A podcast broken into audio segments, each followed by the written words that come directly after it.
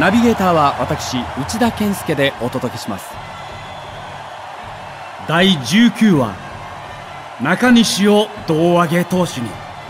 優勝への幕は開いた。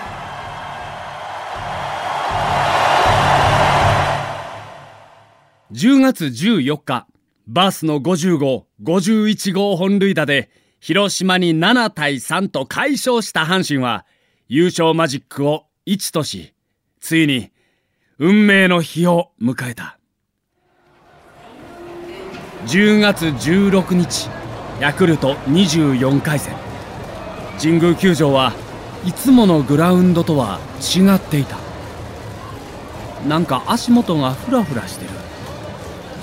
地に足がつかないとはこのことを言うのだろう。超満員に膨れ上がった阪神ファンの大歓声。けたたましいトランペットマーチが選手たちを出迎えた。すでにその瞬間のために多くのガードマンや警察官も警備の配置についている。ピリピリとした緊張感の中阪神ベンチで川藤がしみじみと言った。おおうおうさんトンボが飛んどるぞ。秋やのけどまだ黄色や。もうすぐこいつらも赤くなるんやな。川さんトンボはもみじとちゃいますええほんまか。こいつら赤トンボにならんのか。阪神ベンチは大爆笑に包まれた。と同時にさっきまであった緊張感も雲散無償していた。さすが川さんや選手たちの笑顔を見ているとこの一年のいろんなシーンが頭に浮かんだ。開幕戦の隠し玉に始まり巨人河野の大落球。伝説となったバックスクリーン3連発。広島との死闘。そして真夏の悪夢。日航機墜落事故。弱投弱投と言われた投手陣もチーム防御率4.16立派なものである。中西を必ず胴上げ投手にしよう。これが猛虎の中継ぎ投手たちの心だった。福間が言う。あいつは今年同点でも負けていてもどんな場面でも嫌な顔一つせず俺が投げますわ。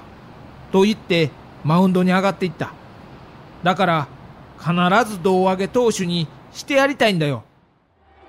10月14日の広島戦の9回福間に打席が回ってきた。福間はなんとホームランを狙っていた。しかもただの本塁打ではない。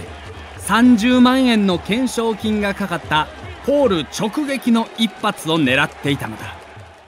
それだけありゃ中西を誘ってみんなでパーッと飲みに行けるだろ？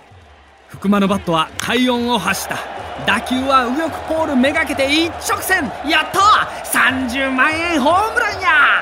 だがわずか20センチ右に切れて惜しくもファール。パーッと豪快にとはいかなかったが福間たちはその夜中西を誘って広島の街で祝杯を挙げた。10月16日神宮球場。午後6時30分。運命の試合が始まった。阪神は先発のゲールが2回杉浦にホームランを打たれ先制点を奪われた。だが4回先頭の真由美が荒木から33号同点ホームラン。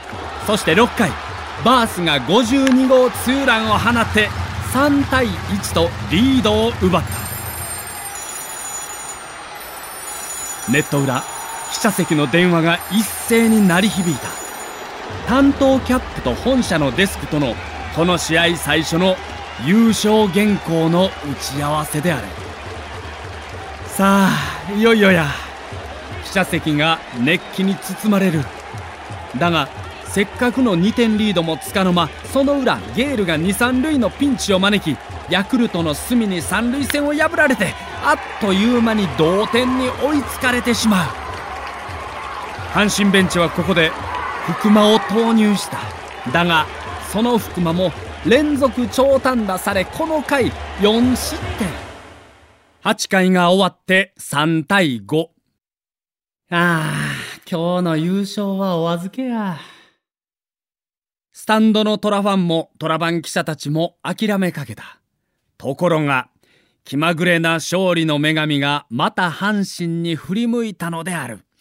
阪神は9回、先頭の掛布が2番手、小花から39号ホームラン。そして続く岡田の当たりはフェンス直撃のツーベースヒット。北村がバントで送ってワンアウト三塁。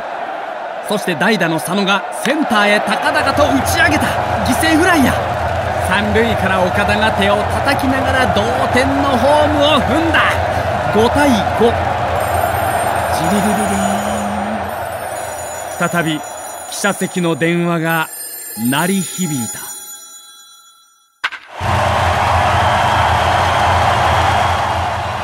お相手は笑福亭右近と。私内田健介がお送りしました